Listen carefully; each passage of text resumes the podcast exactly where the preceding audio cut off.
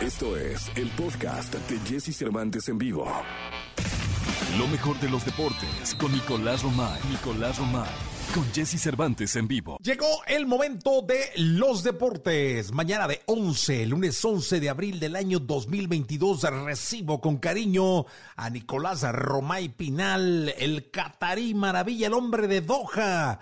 Mi querido Nicolache, ¿qué nos cuentas? Mucho, mucho que comentar en torno al deporte. Sí, muchísimo. Jesús, me da gusto saludarte como siempre. Aquí estamos totalmente en eh, vivo actualizando después de un fin de semana muy intenso. La verdad es que pasó absolutamente de todo. Si te parece, Jesús, empecemos con la Liga MX. Estamos llegando a la recta final y después de este fin de semana hay equipos que apretaron el acelerador y que se están metiendo de lleno a la conversación por la liguilla. Fíjate los resultados. Puebla empata con Pumas 2 a 2. Mazatlán y Cruz Azul uno por uno. Qué sorpresa ahí de la máquina, ¿eh? Que empata con Mazatlán. Sí, totalmente. O sea, la máquina que viene de perder con Pumas y viene de empatar con Mazatlán. No, no, no. Tiene que nivelar por ahí el barco, Reynoso. Sí, San Luis yo creo que es la gran sorpresa este fin de semana. Le ganan 2 por 0 a León, 2 por 0 le pega San Luis a León Toluca y Chivas 1 por 1. Le empataron a las Chivas en el último, último minuto. No sé qué le pasa al equipo de Leaño que en los últimos minutos no puede ganar partidos. Es increíble, de verdad, ¿eh? Oye, ¿cuál es la situación? Bueno, ahorita vemos lo de la situación de los equipos, sigamos con los resultados, Nicolache. Ahorita vemos la, tabla, porque también Monterrey le ganó a Santos 1 por 0, América 3 por 0 a Juárez, categórico el América, ¿eh? el América del Tan Ortiz, categórico, se mete de lleno a la conversación, y el día de ayer Tigres, con dos expulsados, le gana a Querétaro 1 por 0. Muy buen resultado para el equipo de Miguel Herrera, que recupera el liderato es verdad, hay un partido de más porque, porque Pachuca juega el día de hoy contra Cholos. Entonces tiene un partido más que, que los Tuzos de Pachuca, pero Tigres la verdad es que se va a estar peleando ahí el liderato. Fíjate, 29 puntos, Pachuca 28 puntos, Puebla 23. El rojinegro, ¿dónde está el rojinegro, Jesús? Cuarto lugar. Cuarto lugar, directo en la liguilla sin repechaje en estos momentos. Cruz Azul está quinto con 21 puntos, Rayados 19 puntos, León 19 puntos, Toluca 18 puntos, San Luis está en la fiesta 17 puntos, Pumas 16, América 16, Santos 15 puntos. Fuera de repechaje, Cholos, Chivas, Necaxa, Querétaro, Mazatlán y Juárez, Jesús. Oye, dime una cosa, ¿cuánto falta para que termine el torneo? Faltan todavía, no, sí faltan algunas jornadas todavía. ¿E-, ¿Esta qué fue? ¿La jornada qué? Esta fue la 12. Ah, no, faltan cinco jornadas. Hay, hay 15 puntos por disputar todavía. Esta, fue la jornada 13. Jornada 13. Ah, ok, faltan cuatro jornadas. Hay 12 puntos por disputar. Correcto. Pero todavía eso es la diferencia. O sea, hay equipos como Querétaro que tienen 12 puntos en estos momentos y tiene posibilidades. Entonces, si gana todos sus partidos Querétaro, que digo, luce complicado, pero gana todos sus partidos Querétaro, se pone de lleno en la pelea. Entonces, la verdad es que es la, benevolencia que tiene la Liga Mexicana. ¿La Chiva cuánto tiene? Chivas tiene un partido menos, pero tiene 14 puntos, porque el partido que movieron por eh, la cancha y lo de Coldplay contra Rayados, así que tiene 12 partidos, 14 puntos. Entonces, en caso de ganar ese duelo contra Rayados, que luce difícil, obviamente, sí se puede meter a la pelea, pero pues es Rayados, no es cualquier rival. Oye, y es Rayados con Bucetich. Sí, que, que algo ha hecho Buce que sí este equipo por lo menos ha sabido ganar. No, a Santos, como haya sido, pero le gana el partido, con un hombre menos y la historia que queramos contar, pero gana el partido, Jesús. Sí, ese va a ser un juego decisivo para el Guadalajara, ¿eh? y, para, y para Marcelo Michele Año, porque después de lo que pasó contra Toluca, si le ganaba a Toluca y sumaba esos tres puntos, había tranquilidad. Pero como empataron, o sea, sí cambia mucho la cosa con, con Chivas, que si no se mete a la siguiente ronda, yo creo que Marcelo Michele Año sí dejaría de ser técnico del Guadalajara. Oye, pero qué, qué, qué, qué broma es que dependa de eso, ¿no? O sea, que dependa un entrenador de no estar entre los 12 primeros lugares de un equipo que tendría que terminar de líder del torneo, por tradición, por historia y por todo lo que significa el Club Guadalajara. Imagínate lo ridículo que es eso, Nicolache. Sí, sí es increíble. La verdad es que sí es increíble, Jesús. Y el próximo partido es contra Rayados, Rayados de Bucetich, que era el técnico de Chivas y que de alguna manera se va a Bucetich y llega a Leaño. ¿Y qué pasa al final del partido contra Toluca? Expulsan a Leaño Entonces, Leaño no va a saludar a Bucetich porque no va a poder estar en la banca porque está suspendido. Entonces, también no, sé qué tanto jugó sus piezas Leaño ahí. Dijo yo, mejor aquí me borro. No, pues mira, la verdad es que va a ser un partido clave de cara al futuro de la Chiva. Al año no lo van a mover hasta que termine el torneo. Eso es un hecho. Gane o pierda ah, contra Rayados. Él se va a estar ahí hasta que, hasta que de este torneo está claro que lo va a terminar. Y mira lo que son las cosas. Leaño no funciona como hubieran querido y el Tan Ortiz eh, tiene el águila volando de nuevo. El Tan Ortiz tiene al América peleando y Bucetich, que pensaban que no servía en Chivas, está sirviendo en Rayados. O sea, lo que son las cosas, Jesús, también hay que decirlo. Sí, lo que son las cosas. Nicolás Roma y Pinal, el niño maravilla. Bueno, hay mucho que comentar en la segunda de deportes del día de hoy, lunes 11 de abril. Si te parece, vamos a continuar con este programa de radio. Sí, Jesús, platicamos, tenemos que platicar de golf, tenemos que platicar, por supuesto, de Fórmula 1, de Checo Pérez, porque ya se nos hace novedad, que esté, ya no se nos hace novedad, más bien, ya es normal que esté en el podium, que esté en el segundo lugar, pero tiene un mérito tremendo, así que en la segunda platicamos. Sí, ya está, platicamos en la segunda. Nicolás Roma y Pinal, el niño maravilla. Nosotros continuamos. Toda la información del mundo del espectáculo con Gil Barrera con Jesse Cervantes en vivo. Bien, es lunes, lunes 11 de abril del año 2022. Está con nosotros el hombre del cumpleaños. Ah, no, ya fue la semana pasada, pero lo, festejaremos por siempre. El querido Gilgilillo, Gilgilillo, Gilgilín, el hombre espectáculo de México. Mi querido Gilgilillo, ¿cómo estás? Bien, y todo, todo en orden. ¿Traqueteadón? Sobreviviendo, empezando a sobrevivir. Pero es Semana Santa, Gilillo. Ya, oye. Oye, pero fíjate, en Semana Santa ni, ni, la maldad no perdona. Sí, no, pero la maldad. La, la broncota que trae José Manuel Figueroa con Ana Bárbara. ¿Ahora qué pasó? Pues resulta que José, eh, Manuel Figueroa ha, dejado mensajes como sesgados en torno a, que Ana Bárbara está. Eh, eh, ¿Cómo lo diremos? Pues como es. Pues, le chingó unas canciones, ¿no? Básicamente, eso Perdón, pero... Bueno, vela cómo es. pues es que sí, es que yo, yo conste que yo lo puse a, consideración del, dueño de esta mesa. No, no, no, yo soy dueño de algo aquí, Gilillo, pero ¿cómo es? Sí, sí, ¿no? O sea, entonces, resulta que cuando eran novios, José Manuel apuntaba sus canciones en una libretita. Ya ahí ponía sus canciones, ¿no? Ajá. Y entonces, este, eh, en el romance, pues nunca faltaba, mira, mi amor, esta canción, la hice pensando en ti y entonces Ana Bárbara, ay, qué bonita, mira. ¿Te de aquel beso? Aquí sí, aquí está. a ver, regálame una hojita de esta. Sí, cómo no, y arrancaba la hojita. Y que Ana Bárbara la registraba. Entonces, aparentemente, ya hay una investigación en la SACM, que es donde pues prácticamente se registran todas la las Sociedad de Autores y Compositores. Donde, nuestros amigos ahí, el maestro Martín Urieta, el maestro Cantoral, bueno, Roberto Cantoral, este, toda la gente. Roberto Cantoral, Sí, sí, sí. Entonces, este pues ya hay una investigación que está haciendo José Manuel, no de ahora, ¿eh? ya lleva algún tiempo, porque varias canciones que tiene Ana Bárbara, pues... Son de aquella libretita. Son de aquella libretita. No me digas. Pero me cuentan, dicen, rumoran, aseguran por ahí, bueno, por ahí no, pero sí aseguran. pero aseguran. Que aseguran que, que no es este, la, la primer víctima que tiene José Manuel. O más bien, de, Ana Bárbara no es José Manuel el primer caso. No me digas. Que por ahí hay otro caso, pero que creo que con el hermano de Ana Bárbara. O sea, que, Ana que el hermano de Ana Bárbara también hacía sus canciones, sí, en su libretita y las apuntaba. Y este... Y también. Y también. No, hombre. Y así. Así se la fueron llevando. Híjole. Entonces, es bien delicado eso, ¿eh? Eso es un es un delito. Rollazo, es un delito. Es un delito. Mira, decían, no, es que tiene que comprobarlo. Hay un cuate que estuvo demandando a Horacio Palencia, ¿te acuerdas? Y el caso fue, o sea, lo ganó. Le ganaron la canción a Horacio Palencia, o sea, lograron comprobar, ¿no? Y aunque Horacio se quejó y dijo, no, no es posible.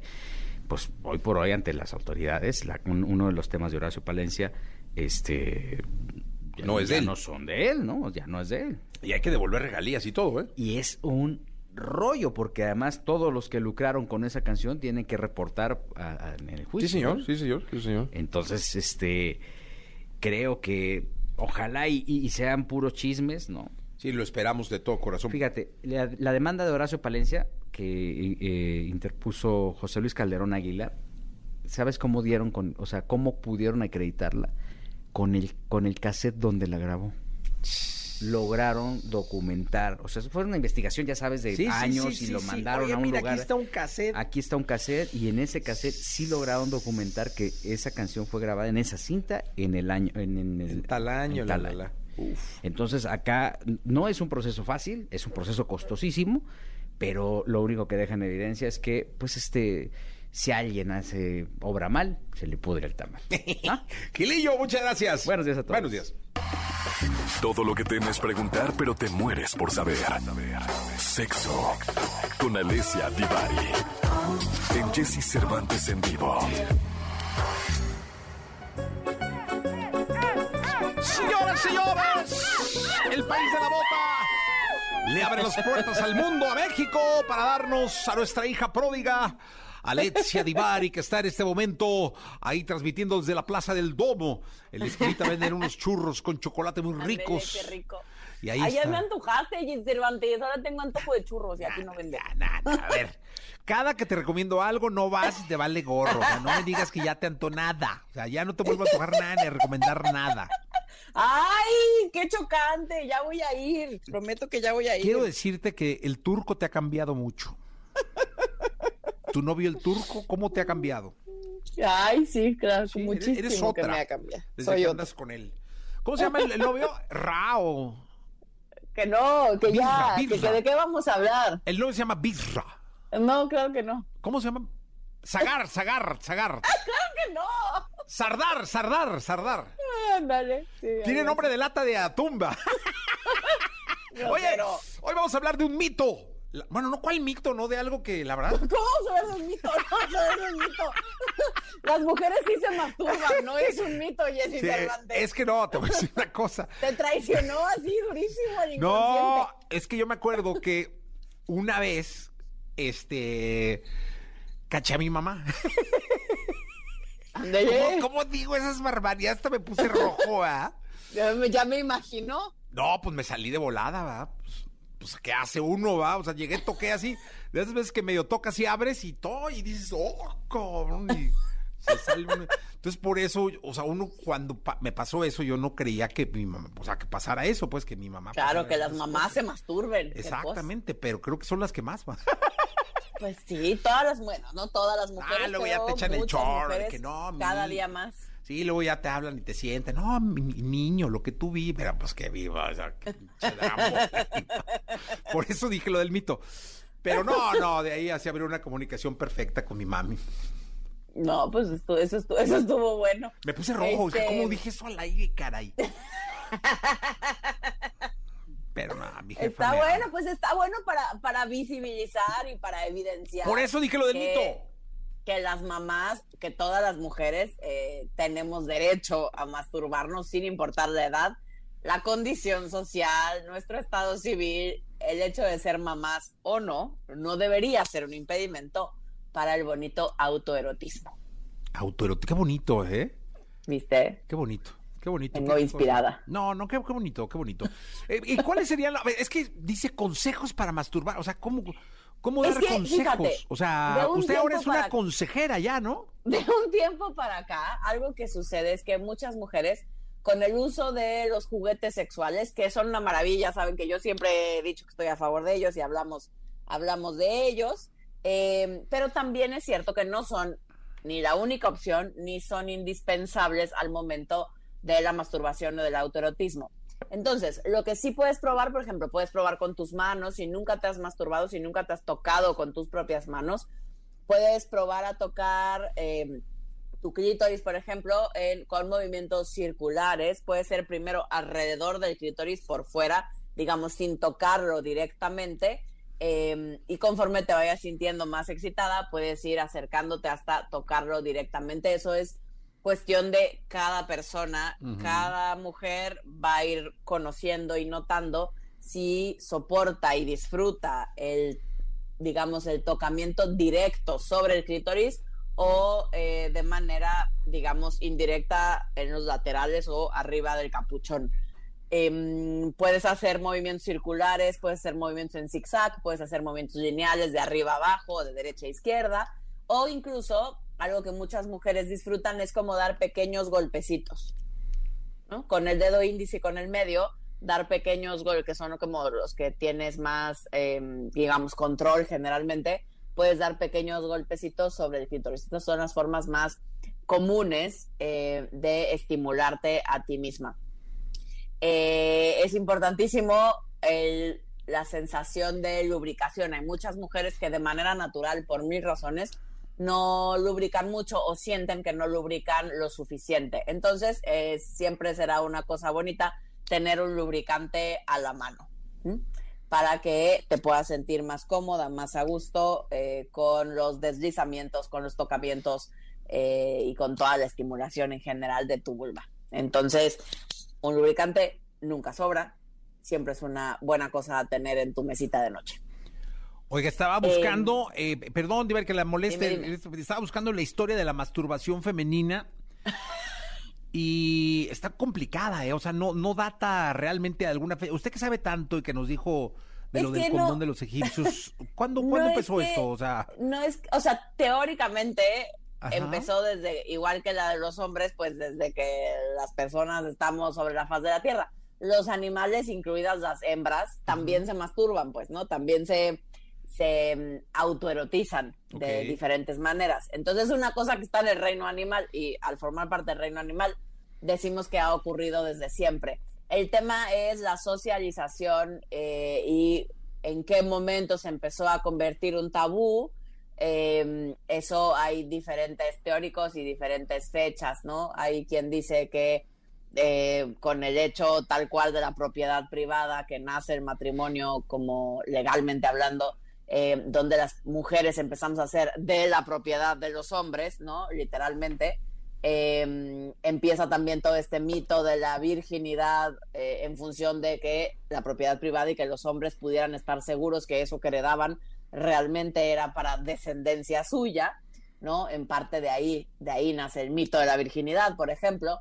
y entonces todo lo que esté, digamos, pegado al placer en el caso de las mujeres, Em, ha tenido una reputación muy sórdida desde hace muchos años que se ha venido, eh, digamos, o sea, cuando nace el vibrador, que habrá sido por ahí del 1800, hacia finales, más o menos, mediados finales del 1800, nacen los primeros vibradores. Eh, y nacen para tratar la histeria, que se creía que no era otra cosa más que la calentura. ¿Y cómo eran esos vibradores? ¿De madera? Eh, ibas, es que antes ibas al médico, o sea, ibas al médico porque estabas histérica, ¿no? Y ahí, ahí usaban el vibrador. Y entonces eh, lo inventó un doctor, un médico, porque se le cansaba la mano, o sea, después de ah, masturbar básicamente a muchísimas mujeres a lo largo del día, de estimular a muchísimas mujeres a lo largo del día, para que tuvieran un paroxismo histérico, que no es otra cosa más que hoy conocido como un orgasmo. Em, las mujeres se iban tranquilas y felices a su casa, pero se creía que era ciencia y que era medicina y que era una cosa para tenerlas saludables. No se asumía que era un tema placentero. Eh, cuando se descubrió que en realidad era un tema placentero, eh, entonces regresó Corrieron al doctor de donde estaba, ¿no? Ya, Exacto. Cuando se dieron cuenta de lo que en realidad estaban haciendo, ¿no? Un bonito servicio a la comunidad. Este, pero, em, pues, bueno, entonces la masturbación otra vez volvió a tomar un camino, mm, digamos, oscuro y pecaminoso. Eh, y ahí la llevamos al día de hoy. Tristemente sigue habiendo gente que cree que no está bien, que las mujeres no deberíamos, que es sucio. Que, ¿no? Em, pero bueno. Bueno, sí, hay sociedades donde, donde pasa, ¿eh? Por supuesto, sigue pleno siglo XXI, 2022, y seguimos creyendo que la masturbación es una cosa que no debería de ocurrir en hombres y en mujeres, pero particularmente en mujeres. No, viva la masturbación, o sea, es algo, este, un aplauso para Jauría, por favor. Un aplauso, para, todos los humanos. Los cuales toman la masturbación como salida de estrés, de ansiedad y de satisfacción. a veces puede funcionar. Sí. Exacto, tiene, tiene múltiples objetivos. Eh, algo, algo importante que decir acerca del autorotismo es que no solo te centres en tus genitales, ya lo hemos dicho en muchas ocasiones, aquí estamos a favor de la no genitalización. Eh, entonces no, solo... Y, usted también está a favor de la no penetración, ¿eh? Exacto, sí. Siempre está con eso, o sea... o sea, estoy a favor de la exploración y entonces a veces que no haya penetración no es el fin del mundo, por aunque se sienta rica, aunque sea placentera, no es la única manera de tener un encuentro sexual placentero y saludable. Eso sí, lo decimos todo el tiempo. Entonces, agrégale cosas a tu masturbación, no te enfoques únicamente en tu vulva y en tu clítoris, que también, em, pero acaricia tus pechos, acaricia tu cuerpo, igual te puedes poner cremita o aceitito en el cuerpo mientras te vas acariciando. Es decir, pues cachondeate a ti misma, pues, ¿no? Es, ahora, sí te toma tu tiempo, o sea, sí, sí, o sea, sí, toma ¿no? tu tiempo. Toma tu tiempo, una horita, ¿no? ¿Cuánto una buena masturbada femenina cuánto dura? La del hombre segundos. Pues la de las mujeres depende, por ejemplo, con este famoso succionador de clítoris que es una maravilla y que las mujeres podemos alcanzar el orgasmo muy, muy rápido con el succionador de clítoris. Eh, hay mujeres que lo alcanzan en segundos también. Ok. ¿Cuál sería el promedio de, una, de, tiempo de una masturbación femenina para llegar al orgasmo? Usted que en, todo lo promedio, sabe. En promedio. Una mujer cuando se masturba está alrededor entre los 5 y los 7 minutos. ¿Y el hombre? Entre segundos y 3 minutos. Elías se rió, eso quiere decir que le pegó, le pegaste. O sea, Elías cuando dijiste segundos se rió. Oscarito no, está así como diciendo, no, hombre, yo horas. Horas, claro, hay para todo en la viña del Señor. Gracias, Ibarín. Eh, no, hombre. No, no, que ibas, ibas, a rematar, remata, remata, venga, venga, venga, no. Sí, sí, o sea, iba a rematar con que eh, puedes hacerlo en diferentes posiciones, porque es que algo que de pronto creemos es que si nos vamos a masturbar siempre tiene que ser de la misma manera, echadas boca arriba, panza boca arriba. Eh, y te puedes poner de muchas maneras, puedes jugar también, por ejemplo, con la orilla de la cama, con una almohada, te puedes poner, eh, digamos, sentado, horcajada sobre tu cama, eh, te puedes poner en cuatro como si estuvieras de perrito. Eh, hay muchas posiciones que puedes hacer para ir probando. ¿Usaste la palabra horcajada? Horcajada, sí. ¿Qué? Explícanos. Cuando te pones horcajadas encima de alguien, por ejemplo, es que estás como con las rodillas como con las rodillas puestas sobre la cama, por ejemplo, pero el resto de tu cuerpo de pie. Eso es horcajadas. Ándale. Oiga, muy bien. Ahora yo me voy a horcajar todos los días. Para levantarme y meditar. Voy a meditar horcajado. Muchas gracias, Ivari. Bueno, la cosa es que se diviertan, pues, que exploren. ¿Cómo va el turco? Que se la pasen bien. Cualquier duda la mandan y nos escuchamos el miércoles. Oiga, ¿cómo va el turco? Cuéntenos. Ay, no me hagas hablar de ese turco, por favor. Ya terminamos. No, Dios mío, ya terminamos con el turco. Ay, Dios de mi vida. No, no, lo ya terminó con el turco. No se sabe, no se no, sabe. No, no, no. Es que se le va a Turquía. ¿Cómo cree usted que iba a regresar el vato? Si nomás. Ay, pero siempre. Ay, lo mismo.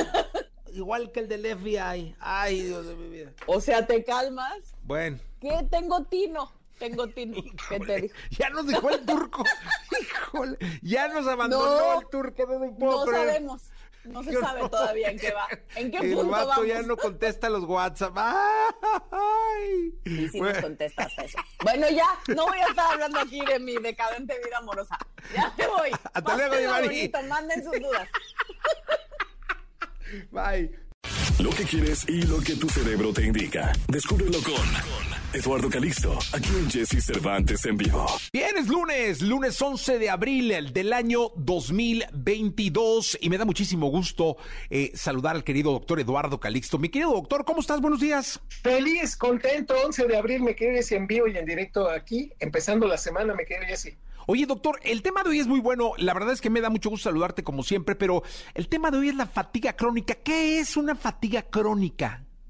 Déjame te cuento, Jesse, eh, a veces ni siquiera nosotros lo vemos, pero te voy a decir claramente cuando el cerebro tiene una fatiga crónica. Uno es el cambio de peso. Aumenta o disminuye la talla. Puede haber un dato característico. Hay dolor, pérdida de apetito, sensación crónica de sueño y que esto puede hacer que además nos volvamos irritables. O sea, ya una situación de ya estoy molesto, oye, ni siquiera te he terminado de platicar. No, es que ya eso no puede ser y empezamos el cambio de tono, el cambio de voz. Es un hecho que estos individuos que tienen el síndrome de fatiga crónica es un desgaste emocional, o sea, se sienten que pues no les están pagando lo correcto, se sienten poco valorados, es un dato también característico. Se asocia a niveles altos de, est- de estrés, porque eh, se les o, tenemos que resolver de manera inmediata un problema, estamos preocupados y esto pues se exacerba cuando nos cambiamos de casa o terminamos una relación. Entonces, el origen específico pueden ser varios detonantes, ¿eh? no nada más uno. Y por lo tanto, esta fatiga crónica por momentos hace que el individuo pues prácticamente pues empiece con algunos datos de, empezar a tener incremento de la glucosa o de la presión arterial o incluso este cansancio puede ser asociado a otro inicio de enfermedades como puede ser ya síndromes metabólicos que, que se empiecen en este dato. Entonces, déjame decirte, querido Jesse, que hablamos de fatiga aguda cuando esto dura menos de una semana y a veces ni lo vemos, pero también cuando es fatiga transitoria, cuando es mayor a siete días, pero menor a un mes. Y ya cuando es fatiga prolongada es que esto dura más de un mes. Es decir, ya cuando estamos hablando de que llevamos un mes con estos síntomas, quiere decir que esta fatiga crónica eh, ya está sobrepasando esto y bueno, puede durar mucho tiempo. Hay periodos de, mejoría espontánea, ¿eh? eso queda muy claro, porque muchos dicen, no, ya me siento mejor, fíjate Jessy que ya, ya estoy más tranquilo pero vuelven a recaer y entonces empieza sustancialmente a cambiar actividades físicas e intelectuales y por momentos se nos empiezan a olvidar cosas. Ese es uno de los datos ya más avanzados. Se nos va la memoria a corto plazo. Fíjense nada más ante esta situación. Y otra de las cosas es que por momentos cuando, cuando estamos comiendo puede aparecer dolor al pasar el alimento, puede haber incluso mareo, visión borrosa. Y entonces esta situación es muy importante recalcarla porque no lo tenemos en el, radar hasta que ya nos o nos quedamos dormidos manejando Jesse o nos quedamos dormidos en el baño, a quien se está riendo en este momento, pero es literal. Y hay quienes, por otro lado, están con un una constante irritación, constantes problemas en todos lados. Así que, queridos amigos, hay que saber dejar el trabajo de lado, hay que saber descansar, hay que sabernos de verdad desconectarnos del trabajo y empezar por lo menos, no estoy diciendo que nos quedemos en la cama, ¿verdad? Pero que hagamos un reposo relativo, que es que hacer otro tipo de cosas, disfrutar la vida, porque tan importante el trabajo como el descanso. Este síndrome de fatiga crónica puede estar asociado a cambios, por ejemplo, hormonales, y que de verdad no tenemos que hacer que nuestro cuerpo esté en esta condición, porque tarde o temprano se nos puede cobrar una factura, querido Jesse. Oye, eh, mi querido doctor, estaba yo pensando en que hay ocasiones en tu vida en que en la mañana, o sea, despiertas en la mañana y tienes una discusión fuerte con tu pareja, luego por tonterías, ¿no? Como, como suele pasar, pero que se torna ríspida la situación y todo el día andas mal, o sea, ya por esa discusión, ambos, ¿eh? Ambos andan mal. Es decir, tanto ella como él se quedan con el, el humor, se quedan con la energía de la discusión matutina que puede ser desde por un desayuno, por el llevar a los hijos, por mil cosas, ¿no? ¿Eso también puede generarte fatiga crónica a lo largo del día? ¿Qué tal? La empeora y es uno de los detonantes, como dijimos, puede haber varios detonantes y este es uno también muy conocido que empezamos una discusión con un ser querido que nos está llevando de verdad por momentos a situaciones muy negativas. Hace una semana platicábamos que lo negativo, el cerebro lo detona más rápido, pero también hace que se activen más redes neuronales. Por esta razón, discutir, empezar mal el día, generar una situación de estrés, ya nos cansó, a las 9, 10 de la mañana ya nos sentimos cansados.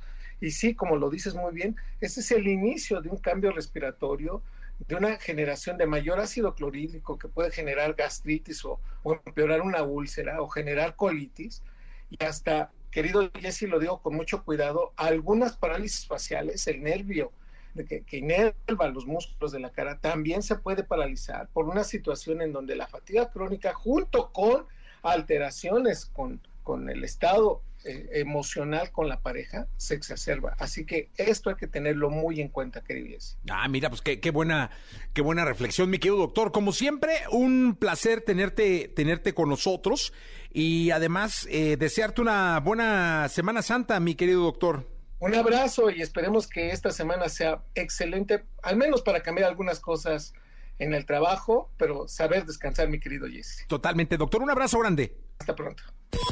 Toda la información del mundo del espectáculo con Gil Barrera, con Jesse Cervantes en vivo. En la segunda, la segunda de espectáculos, en este lunes 11 de abril del año 2022, el querido Gil Gilillo, Gil Gilillo, Gil Gilir, el hombre espectáculo de México. Gilillo, ¿sigue la maldad o cómo va la maldad en esta Semana Santa? No, pues cuál maldad, oye, este, que- que- que es impresionante ver el, el arraigo que tiene Grupo Firme, ya abrieron No, otra fecha, otra ¿no? fecha, qué cosa, y la están vendiendo, ¿no? Que eso es lo No, interesante. no, sabes que se lo que están haciendo, y eso también es impresionante, te lo digo porque lo sé, es que no abren una fecha hasta no tener vendida la otra. Es decir, cuando llevan el 90%, 85, 90% de la fecha vendida, abren la otra. Es decir, no, no es que, estén corriendo un riesgo, que hay un ma- no, no, no, están, son un fenómeno tal que hasta que no tuvieron vendido el 90% del boletaje del 7 de mayo, abrieron el 6. Fíjate nomás. Y te digo una cosa, no dudes, mi fíjate cuánto te lo estoy diciendo, Gilillo. No dudes que abran el, otra fecha más. Es que yo, yo sé sea, que que, sean seis fechas de Sé que son seis fechas las que están amarradas, ¿eh? Entonces, este, un fenómeno. Ya voy a ir a verlos, Gilillo. Nunca Pues- los he visto en mi vida, pero voy a verlos porque vale la pena un par de whiskies, de esos de a litro. Pues sí, yo creo que sí vale la pena. Hay que verlos, ¿no? Vamos, Gilillo, sí. es 7 de mayo, ¿no? Vamos, par- a- Vamos el 6. El 6. Ándale. Va a estar más solo. No, ¿cuál solo? No, va a estar llena siempre. Sí, es una la locura. es que Me estaban diciendo que, que los hoteles de alrededor eh, se llenan de gente que viene de fuera a ver a Firme. Ah, Chihuahua. Sí, sí, sí, sí, sí. Como no, no es que Firme haga palenques y ferias del pueblo. Bueno, ahora va a ser San Marcos, ¿no? Sí, el- el- Pero el no es que no es que hubiera hecho algo. Este, vienen de, de gente de, de- de fuera a, a ver a Firme en el Foro Sol. Sí, sí, sí, es que Entonces- prácticamente, de hecho, todo el año no van a ser, van a ser solamente sí. fechas grandes de, este, de esta magnitud, las seis que estarían haciendo en México, este, y, y estadios, algunos estadios. Eh, Por ejemplo, lo de San Marcos lo dijimos en este espacio, ¿no? Fue prácticamente como para eh, pagar las fechas que tenían firmadas antes de ser el suceso. Ahí se juntaron y dijeron, a ver, ¿cuántas, fe- cuántas fechas este, te dimos de 10 pesos, ¿no? Porque ahora ya cuestan muchísimo más, ¿no?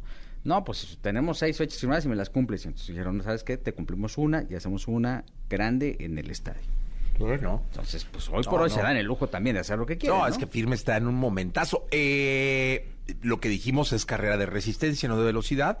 Y lo más importante es que la carrera de Firme dé para que esto mismo que están haciendo lo hagan en el eh, 2035, es decir, Exacto. en 10, 15 años, ¿no? Ya ni siquiera en 15 años, dos años, ¿no? Dos o sea, años. porque también, ¿cuántos casos no hemos visto, sí, que son exitosísimos y al año entrante ya ni se acuerdan? de Sí, eso, ¿no? como, como que les manden unos boletitos a los bookies, ¿no?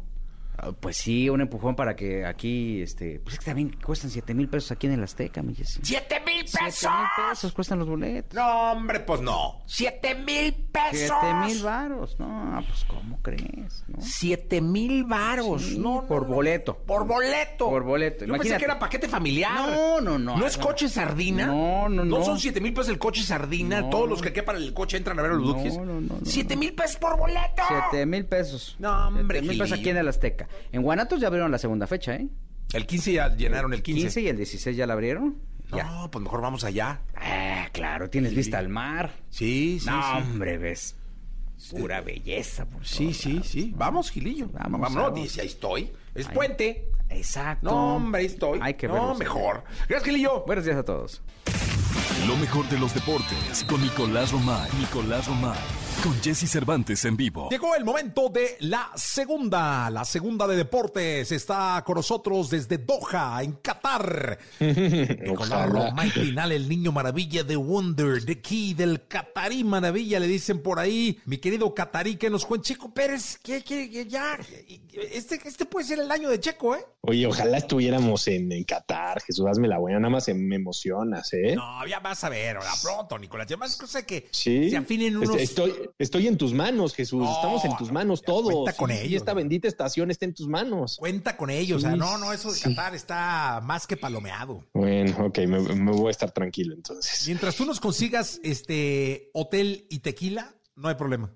Y tequila, ¿no? Claro, Eso es, que dicen que no hay tequila por allá, ¿eh? No, pero yo creo que ese mes seguro va a haber, ¿eh? Mm, Va a haber lo que quieras. ríos de. Oye, Checo Pérez, increíble, ¿no? Sí, muy bien, Sergio el Checo Pérez, por lo que representa, a ver, fue un gran premio en Australia con muchas complicaciones, especialmente para Red Bull. De nueva cuenta, Max Verstappen no puede terminar la, la carrera, abandona Max Verstappen porque literalmente en las últimas vueltas se le prende el coche, o sea, de peligro se le, se le enciende el automóvil a, a Max Verstappen. Y Sergio Checo Pérez, que se mantiene sólido y tranquilo, un segundo sitio detrás de Charles Leclerc, que con su Ferrari estaba volando, o sea, él no tenía ningún tipo de problemas, la verdad es que llegó 20 segundos después Checo Pérez, Leclerc tuvo la vuelta rápida, una carrera muy tranquila para Leclerc, Sergio Pérez segundo lugar. Y los que ahí vienen apretando, Jesús, es Mercedes, ¿eh? eh George Russell termina en el tercer sitio por delante de Hamilton, pero es un podio de Ferrari, Red Bull y Mercedes. Sí, no, los Mercedes vienen apretando por ahí, ¿eh? Pues fueron tercero y cuarto y la verdad es que tomando en cuenta que el eh, Gran Premio pasado como que no figuraron, no, nunca hay que descontar a un gran equipo y a un campeón y una leyenda como es Hamilton. No, sin duda alguna. Fíjate, en el campeonato de, pilotos, Leclerc domina con 71 puntos, eh, Russell tiene 37 puntos, después Carlos Sainz, que abandonó en Australia, tuvo muchos problemas, 33 puntos. Checo Pérez está por encima de Hamilton y de Verstappen, ¿eh? Checo Pérez es cuarto con 30 puntos, Hamilton 28 puntos y Max Verstappen 25 puntos. Pero evidentemente da gusto ver a Checo Pérez siendo el número uno de Red Bull. Digo, ha abandonado en dos carreras Max Verstappen, pero pues ahí está el Checo Pérez. Sí, la verdad es que ahí está y lo que falta porque está, viene de, de, la pole position, que desafortunadamente no pudo terminar en podium, y ahora viene de un segundo lugar. Está eh, en su momento, Checo, ¿eh? Sí, es ahora, es ahora para que Checo le demuestre a Red Bull que puede ser él el piloto importante, ¿no? Que si Max Verstappen falla, ahí él levanta la mano para pelear por el título. Ojalá, digo, ojalá también que Red Bull arregle sus problemas con, con Max y su coche y no vuelva a abandonar, porque eso le sale carísimo como, como equipo. Oye, Jesús, y hablando de golf también, fue el Masters de Augusta. Tiger Woods, la verdad es que no tiene un buen torneo, no, no, no, no podemos eh, mentir, no tiene un buen torneo Tiger Woods, termina muy lejos de las posiciones eh, importantes, termina la posición 47, pero el simple hecho de que Tiger haya jugado, haya pasado el corte, haya estado presente, representa muchísimo, muchísimo de verdad, porque hace 14 meses estaba sufriendo un accidente que no sabíamos, primero, si iba a poder continuar caminando, si le iban a tener que amputar una pierna, y hoy verlo jugar es espectacular, ¿eh? Espectacular, mi querido Nicolache. Te voy a decir una cosa, es de las leyendas que solo con que pisen el, el green, con eso tenemos, o sea, el fairway con eso, o sea, simplemente que esté en el campo, verlo, finalmente tiene una historia pues, prácticamente irrepetible o muy difícil de repetir, entonces ya, ya tenerlo en, en el campo de golf ya es un agasajo. Sí, así fue tal cual. Las audiencias se triplicaron, los boletos en reventa se volvieron locos y, todos hablan de Tiger Woods y todos estábamos pendientes de Tiger Woods. Sí, gana Scheffler con un menos 10, espectacular. Rory McIlroy en segundo lugar con, con menos 7, pero todos hablan de Tiger Woods. A pesar de que quedó en el puesto 47 con más 13, todos hablan de Tiger Woods porque es una leyenda viva y después de todo lo que pasó, nos da mucho gusto. Oye, Nicolache, y en el duelo de, de en el derby, en el clásico angelino de, Los Ángeles, donde jugó el Galaxy contra eh, Los Ángeles Fútbol Club, en donde se enfrentaron el Chicharito y Carlos Vela, el Chicharito sigue que no lo detiene nadie, anotó gol y, con el gol del Chicharo ganó, ganó el Galaxy. Pero nadie, nadie vio ese partido. Jesús estaba, el Tata Martino, tu Tata Martino estaba en Toluca. Toluca el vato, ese partido. Sí, sí, no, hombre, viendo sufrir a la birria. Oye, pero sí, anote. Aparte, ver a, Chicharito ya y a Vela como capitanes y el buen ambiente que tienen entre ellos dos y que ninguno de los dos sea seleccionados nacionales, la verdad es que sí nos hace pensar muchas cosas. Digo, son por situaciones totalmente diferentes, pero caray, no deja de dar coraje el que increíblemente no podamos contar con estos dos jugadores para la selección nacional. Sí, no, y además en el momento en el que está, sobre todo eh, Javier el Chicharito Hernández. Es lamentable, de verdad, que no lo, no, no, no lo, bueno, no está ni no está ni en discusión que lo llamen, no lo van a llamar, pero eh, por lo menos sigue anotando y sigue dando espectáculo en la MLS. Mi querido Nicolache, muchas gracias. Te mando un abrazo, Jesús. Platicamos mañana porque esta semana hay Conca Champions, hay Champions, partidos pendientes. Es una semana muy movida para que estén pendientes de todos nuestros espacios porque va a haber información de última hora. Mi querido Catarí Maravilla, muchas gracias. Abrazo, Jesús. Abrazo. Corina Smith, cantante venezolana que ha fascinado al público con su manera de fusionar ritmos como pop, reggaetón, rhythm and blues y trap latino. La cantante ha logrado cautivar audiencias masivas a nivel internacional y posicionándose como una de las grandes promesas artísticas de la música latina.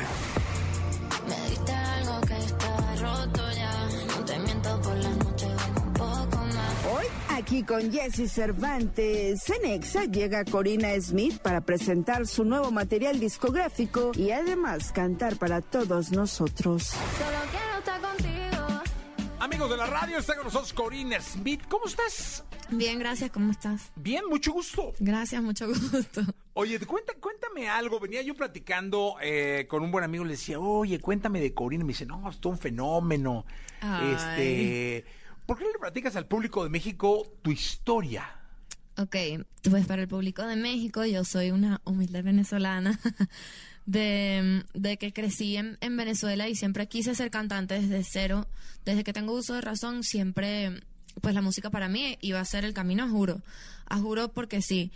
Y pues empecé en la industria formalmente, diría yo, cuando empecé a escribir canciones y cuando ya tenía mis primeras dos, tres canciones, yo dije, ok, yo, yo creo que yo quiero como la- lanzar esto porque, porque yo veo que ya hoy en día es más fácil subir temas al internet y pues lo hice así, así como súper informal como suena, así súper casero. Y me llevé la sorpresa que fui conectando con, con gente en el camino y pues hoy en día estoy aquí, pero eso ha sido como un camino súper de altos y bajos, interesante de pues mi como mi aventura musical que yo he tenido. Oye, cuando, porque dijiste, desde que tuve uso de razón, Sí.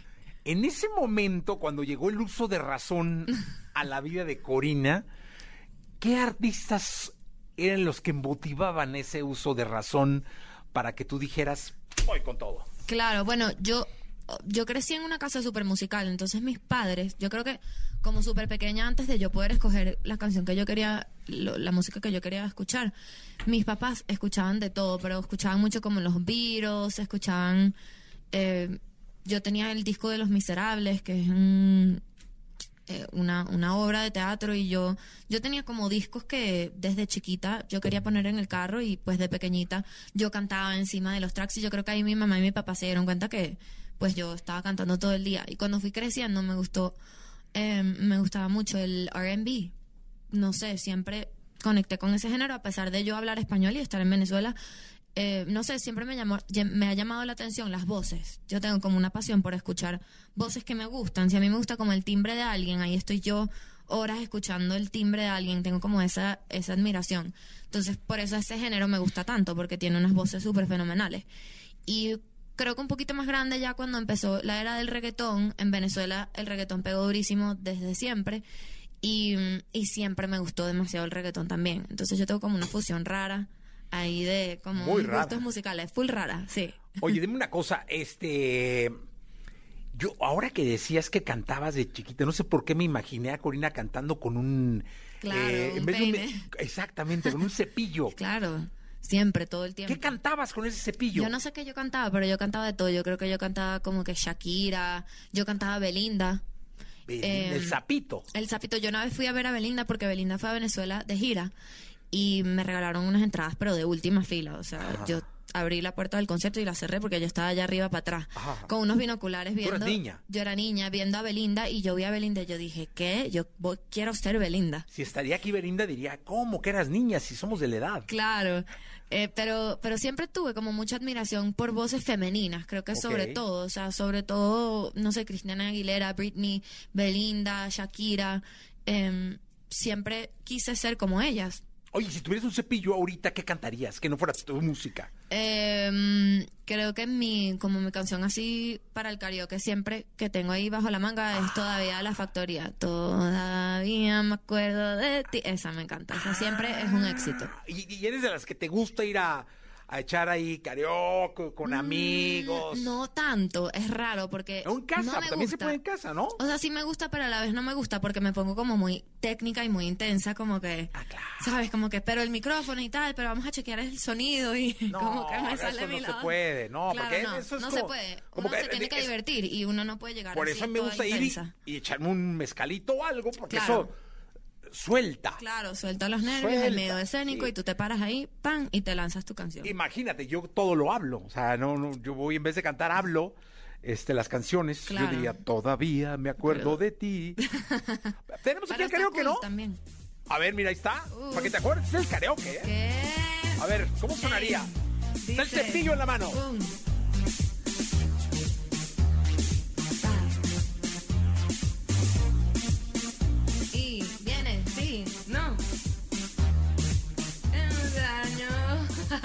muy mal. No vuelvas a mí. ¿Ves? No, no, Venga. no funciona para el karaoke. ¡Mezcal, rápido! No sirve para el karaoke, es muy grave. Sí, no, bueno, no, bueno. no se puede. Oye, pero ahora cántanos algo. Ok, vamos a cantar algo entonces. Vamos a cantar una canción como nueva que tengo que se llama A veces. Venga. Jesse Cervantes en vivo.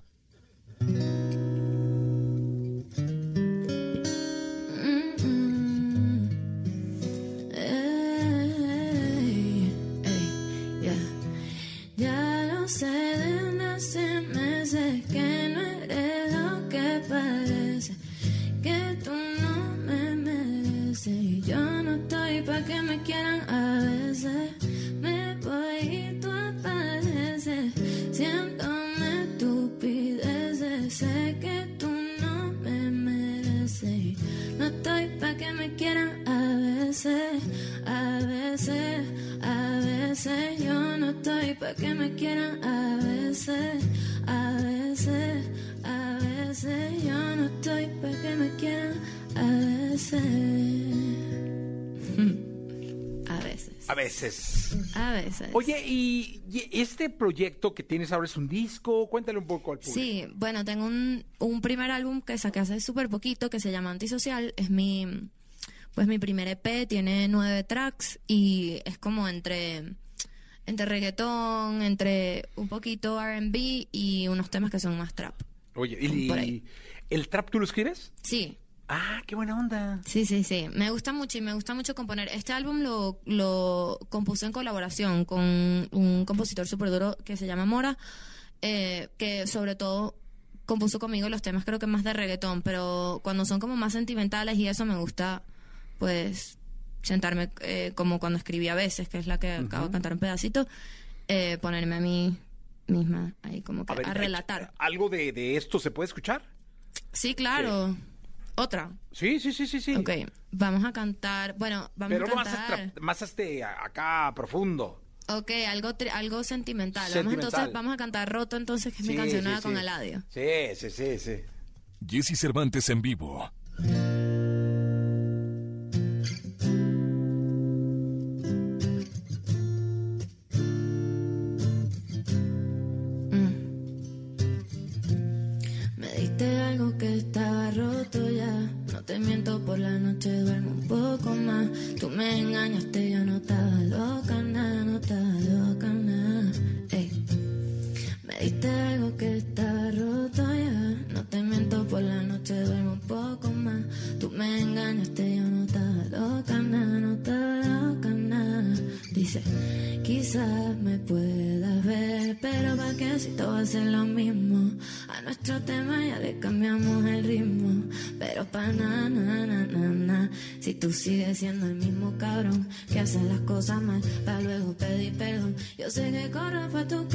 Como un maratón, y tú corres por la mía también, pero no como antes, yo quería todo nada. Mientras mentiras tú hablas, par de mujeres tú Tú crees que yo no me cansa, Shorty. eh. Me diste algo que estaba roto ya. No te miento por la noche, duermo un poco más. Tú me engañaste, yo no estaba loca, nada.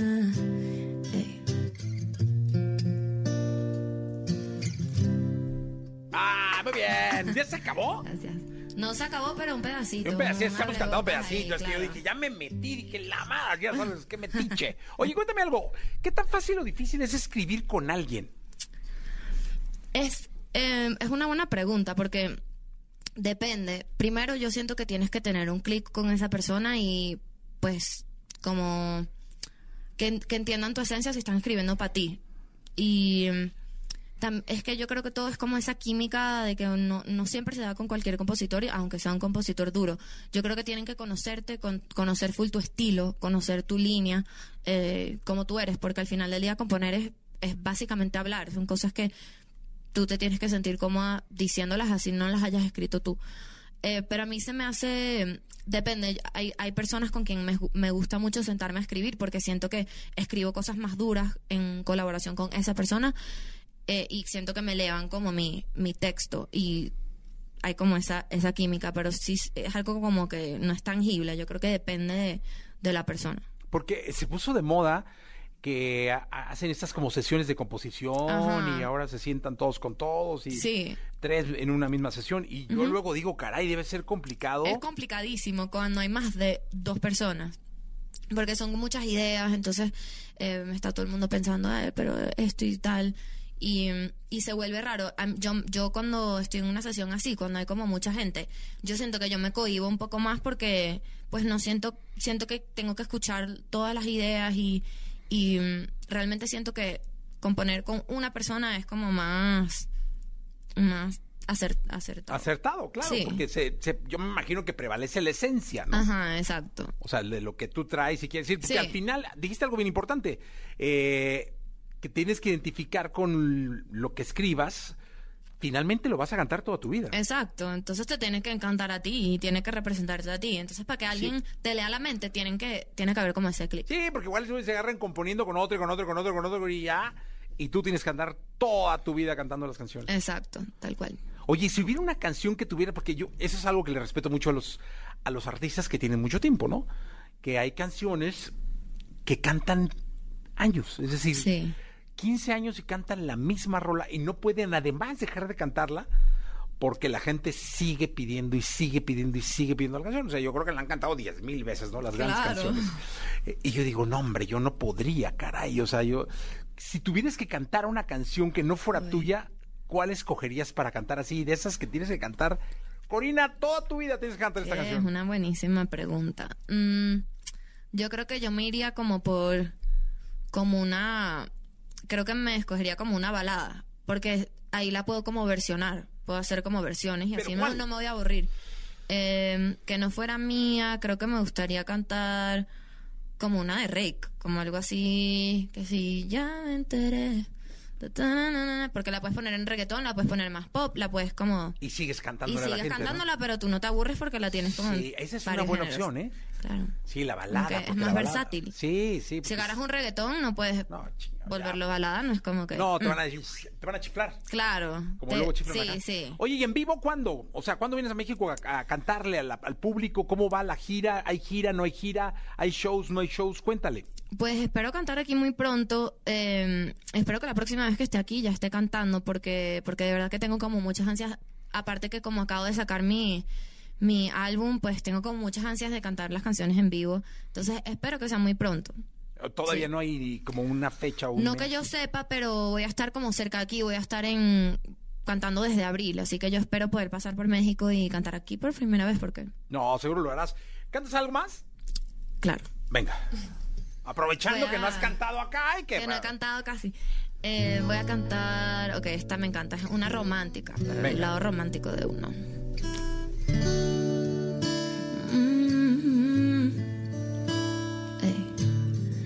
Yo no me esperaba que esto me pasara, no lo vi venir, todo fue de la nada.